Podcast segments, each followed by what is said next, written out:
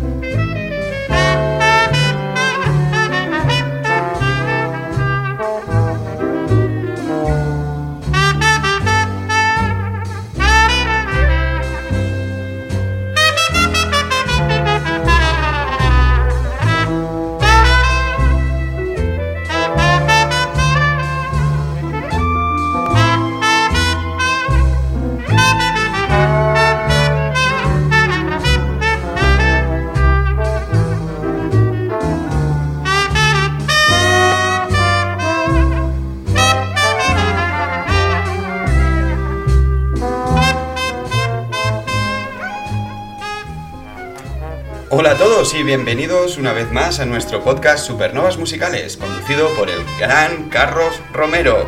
Carlos, ¿de quién nos vas a hablar hoy? Hola Alex, ¿qué tal? Gracias por tu generosa introducción. Hoy hablaremos una vez más de una supernova femenina. Y una vez más, nuestro nuestra protagonista de hoy, además de haber sido mujer, fue afroamericana y bisexual. O sea que en su vida le tocó sufrir una triple discriminación por razón de género, color de piel y orientación sexual. Pero a pesar de todos los obstáculos que le puso la vida por delante, consiguió triunfar en el mundo de la música de su época, gracias a su talento innato. Un accidente de coche acabó con su vida de forma prematura, pero no consiguió borrar el legado de la conocida como Emperatriz del Blues. Nos referimos a Bessie Smith. Su vida es la historia de una lucha constante contra la pobreza y para hacer oír su voz de denuncia ante la discriminación racial, social y de género. En efecto, algunos argumentan que fue de las primeras artistas que escribió canciones protesta, dando voz a los obreros que se sentían oprimidos y a las mujeres que no podían vivir su sexualidad en libertad. Sin más dilación, empecemos con nuestro recorrido por la vida de Bessie Smith, que nos llevará a la época del jazz clásico de los Estados Unidos, que abarca los locos años 20 y los de la Gran Depresión del siglo pasado.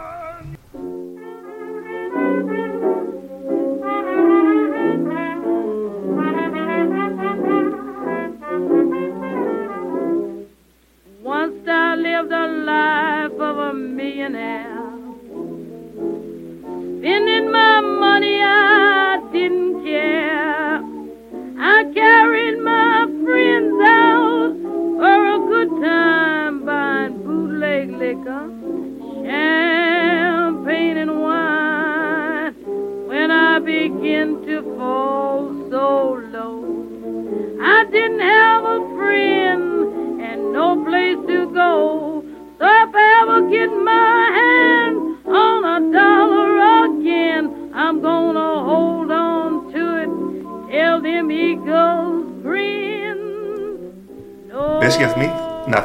15 de abril de 1894 en la ciudad de Chattanooga, Tennessee. Situamos a Tennessee. Es un estado sureño perteneciente al llamado Cotton Belt, cinturón algodonero, de los Estados Unidos. A finales del siglo XIX y principios del XX, la mayoría de la población afroamericana vivía en estos estados, porque era donde estaba la industria del algodón, de la que la mayoría vivían. Como ya hemos visto en el episodio de Supernovas de Robert Johnson, de esta parte del mundo es de donde surgiría el género musical conocido como el blues. Del sur de los Estados Unidos también surgirían las primeras cantantes negras de blues, que alcanzarían gran éxito en los espectáculos ambulantes de vodevil que recorrerían todo el país. Con estos espectáculos ambulantes se propagó la fama del blues. Esta época se le conoce como la del blues clásico. Y se, propagó, también la fama de las eh, intérpretes eh, del blues que alcanzarían la categoría de divas musicales. Dentro de esta categoría estaban artistas como Ma Rainey, Ethel Walters y la propia Bessie Smith. Volviendo a Bessie, tenemos que decir de sus primeros años que su padre, que era un pastor baptista, murió cuando ésta era un bebé. Su madre falleció pocos años después, así que a la temprana edad de nueve años, Bessie se quedó huérfano de, huérfana de padre y madre y su hermana mayor, Viola, tuvo que encargarse de su cuidado. Sin ningún adulto que les ayudase, eh, los niños Smith tuvieron que buscarse la vida para poder comer y Bessie y un hermano suyo se dedicaban a cantar y bailar en las calles de Chattanooga a cambio de unas monedas. De esta forma, Bessie no pudo recibir ningún tipo de educación y tuvo que aprender, como canallitamente se dice, en la Universidad de la Vida. Muy buena, buena universidad. Sí. En 1912, su hermano, Clarence, que trabajaba como músico en una compañía de vodevil ambulante llamada Moses Strokes, le consiguió una audición. Bessie eh, fue contratada entonces como bailarina, porque para cantar blues ya, ya contaban con una cantante muy popular llamada Ma Rainey. Rainey, a la que posteriormente se la conocería como la madre del blues, destacaba por sus poderosas habilidades vocales, su enérgica disposición y un estilo de cantar similar a un lamento. Habitualmente eh, se le atribuye a Ma Rainey una mentoría a Messi Smith, pero lo cierto es que no le enseñó a cantar. La diva de Rainey no tenía tiempo para perder en dar clases de canto a jóvenes eh, novatas cantantes. Lo que sí que es cierto es que le enseñó a saber moverse en el escenario y a ganar actitud ante el público. Con el paso de los meses, a Bessie Smith le daría la oportunidad de cantar en los coros de la compañía, y al final acabaría consiguiendo tener su propio número. En 1913, Smith empezó a actuar regularmente en el Teatro 81 de Atlanta.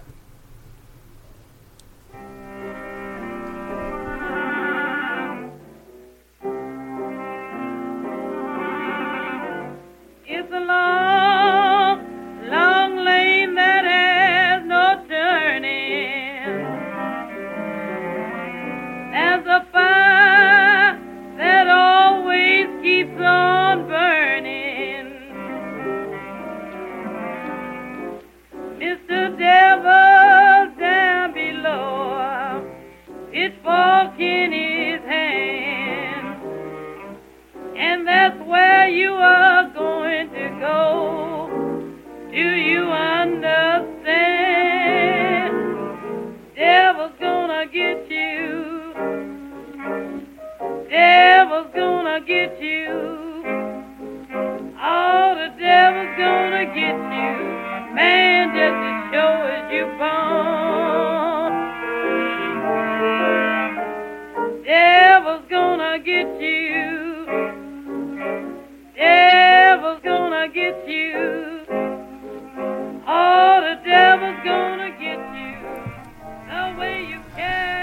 Devil's Gonna Get You.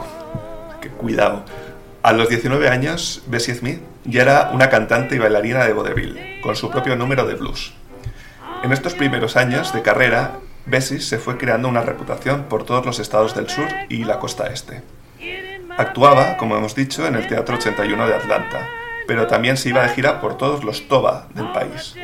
Los TOBA, Theaters Owners Booking Association, eran teatros cuyo target era la población afroamericana, que ofrecían espectáculos de vodevil que estaban muy de moda en aquella época. El vodevil, que surge de la expresión francesa vox de ville, es decir, voz del pueblo, fue un género de teatro de variedades en cuyo espectáculo se presentaban diversos números artísticos. En América el vodevil tomó de referencia al cabaret francés, con sus elementos de burlesque y sus números de música popular. Los espectáculos de cabaret americano florecieron en la década de los eh, años 20 porque en esa época estaba vigente la ley seca y en muchos de estos espectáculos se producía la venta clandestina de alcohol. Como en Baltimore.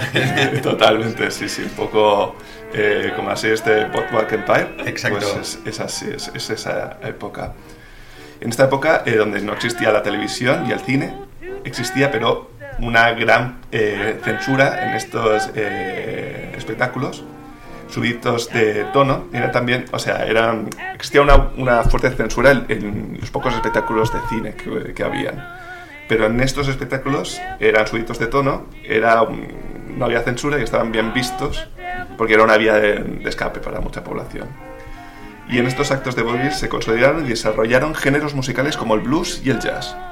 A principios de los años 20, Bessie Smith ya se había hecho un nombre como artista de blues. La música blues tuvo tan buena aceptación entre el público de los Toba porque este público era mayoritariamente negro y la mayoría o, vivían en estados sureños o habían nacido en alguno de ellos. Por tanto, ir a oír blues era como hacer un viaje nostálgico para ellos, a la época en que lo cantaban en los campos de algodón. En 1920, la discográfica OK Records había publicado el single Crazy Blues, que fue la primera canción de blues interpretada por artistas negros que salió a la venta al público en general. El single tuvo un gran éxito, ya que vendió más de 75.000 copias y abrió los ojos de muchas grandes discográficas a las posibilidades de negocio que tenía la música afroamericana. Columbia decidió crear un sello especializado en música afroamericana que llamaron Race Records, un micorracismo que hoy en día sería muy evidente. Sí, sí, eso te iba a decir. eh. Atraídos por la fama de Smith, decidieron proponerle grabar un disco. Tras muchas negociaciones, Bessie accedió a trabajar para Columbia y en 1923 grabó su primer disco con dos sencillos, Downheart Blues en la cara A y Gulf Coast Blues en la cara B. Ambas canciones se convirtieron rápidamente en hits, la cual cosa contribuyó a aumentar la fama y el caché de Bessie, que pasó a ser cabeza de cartel en los shows de variedades de los Toba. Ese mismo año también grabó el disco Jailhouse Blues, al que se considera precursor del blues clásico.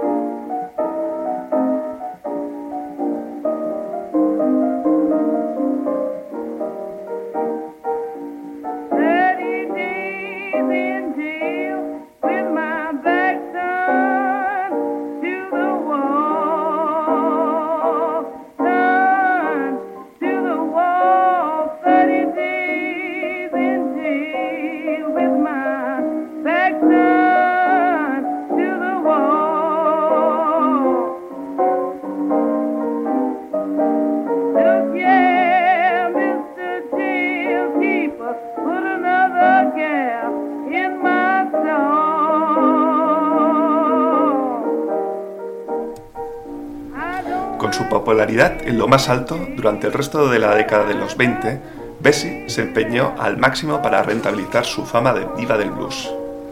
Como los grandes ídolos pop de hoy en día, Bessie tenía una agenda de actuaciones muy ocupada durante el año.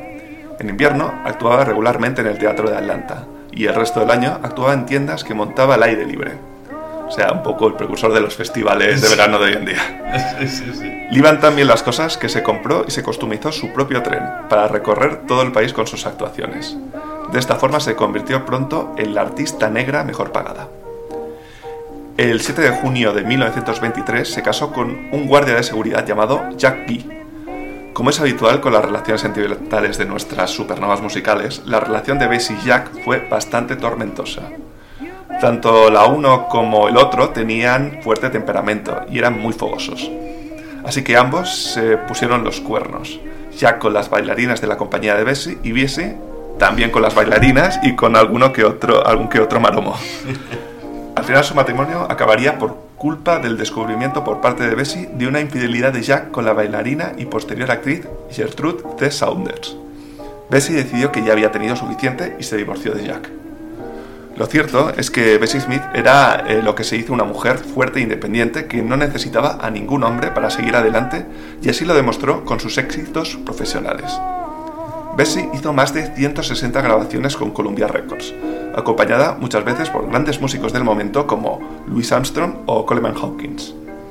Con Louis Armstrong grabó el tema San Luis Blues, que luego se llevaría al cine con un cortometraje grabado en 1929, que contaría con la participación de la propia Bessie. Este corto está disponible en YouTube y os recomiendo eh, que lo veáis porque es una joyita de la historia eh, musical eh, clásica y el coro que acompaña a Bessie en el corto lo confiere un tono súper épico. Otra incursión en el mundo del espectáculo de masas fue su participación en el musical de Broadway Pansy. Este musical fue un fracaso comercial pero los críticos coincidieron en destacar que la actuación de Bessie sobresalía por encima del resto. No obstante, todas las épocas de bonanza tienen su fecha de caducidad, y la carrera de Bessie, como la de tantos otros, sufriría un frenazo con el crack bursátil de 1929 y los años de la Gran Depresión que vendrían a posteriori.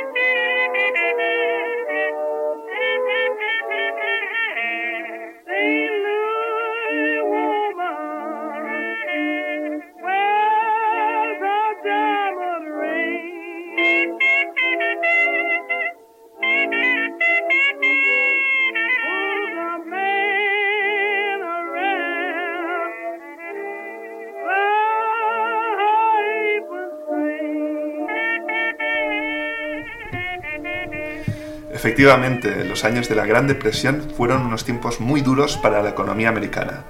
La industria discográfica prácticamente cerró y la caída en el consumo, junto a la llegada del cine sonoro, hizo que los espectáculos de vodevil pasaran de moda.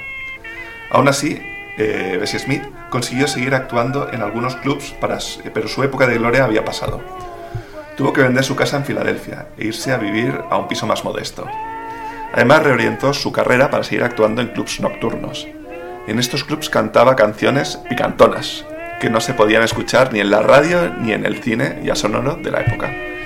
En 1933, un joven John Hammond la encontraría en uno de estos clubs. Eh, recordemos que, ya hemos hablado de John Hammond en dos episodios anteriores, en el de Robert Johnson y el de Billie Holiday. Sí, efectivamente, eh, Alex. Sí, la verdad es que eh, John Hammond era un apasionado de la música afroamericana y sabía localizar rápidamente el talento. Y hacía tiempo que Hammond era un gran admirador del trabajo de Bessie Smith, cuando la abordó y le propuso producir algunas de sus canciones. Estas canciones, Do Your Duty, uh, I'm Down in the Dumps, serían las últimas grabaciones de Bessie. En ellas, su interpretación se adoptó al estilo que empezaba a estar de moda, el swing, Benny Goodman, que por casualidad estaba por ahí cerca, se apuntó a tocar con la banda que acompañaba a Bessie. John Hammond no quedó muy satisfecho con las canciones estilo swing que grabaron y más tarde se arrepentiría de no haberle pedido grabar algunas de sus anteriores eh, hits de blues. El 26 de septiembre de 1937, cuando se dirigía en coche a un concierto en Clarksdale, Mississippi, sufrió un accidente. Conducía a su segundo marido, Richard Morgan, que intentando adelantar a un camión chocó con este y la puerta trasera del vehículo se desprendió. Al caer, aterrizó en el coche de Smith, y esta, que tenía el brazo fuera de la ventanilla, recibió todo el impacto. Cuando llegó la ambulancia, Bessie se encontraba malherida, pero consciente. La tuvieron que llevar a tres hospitales, porque dos de estos hospitales de Mississippi eran hospitales para blancos, y no la aceptaron. Al final, cuando consiguieron dar con uno, que sí eh, quiso admitirla, y había perdido mucha sangre y estaba eh, sin sentido. Bessie sobrevivió a la noche, pero a las 12 eh, menos 10 de la mañana eh, siguiente falleció. El funeral se celebró en Filadelfia el 4 de octubre de 1937. Para entonces la noticia de su muerte había corrido por toda la comunidad negra y 10.000 personas se congregaron para dar su último dios a la emperatriz del blues.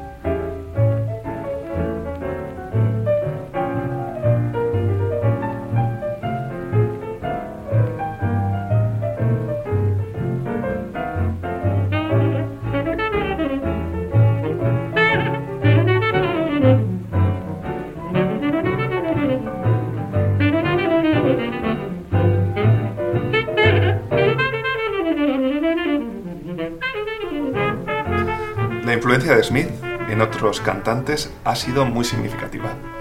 Muchas cantantes de todo tipo la consideran como referente fundamental.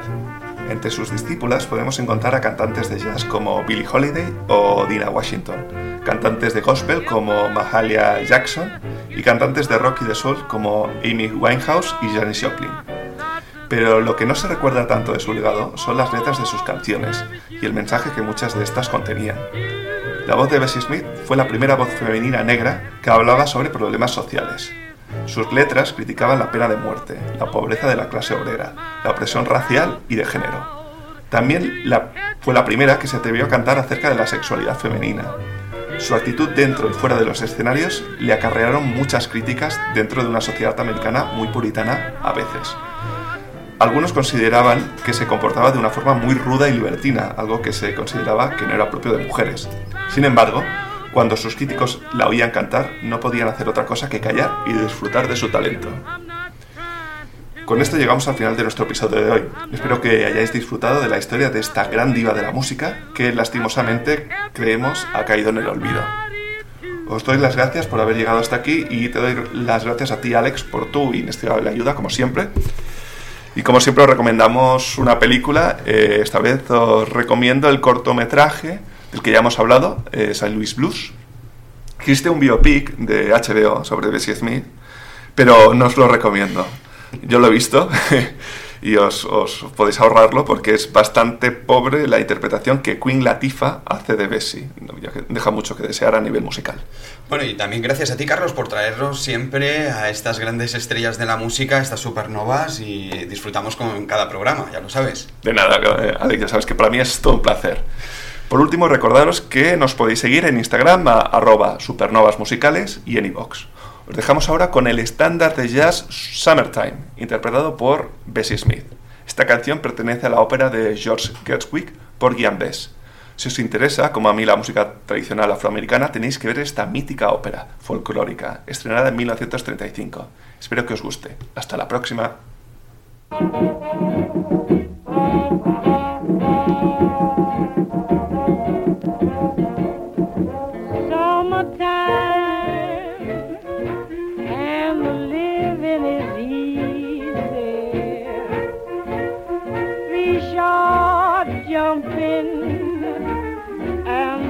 Cotton is high.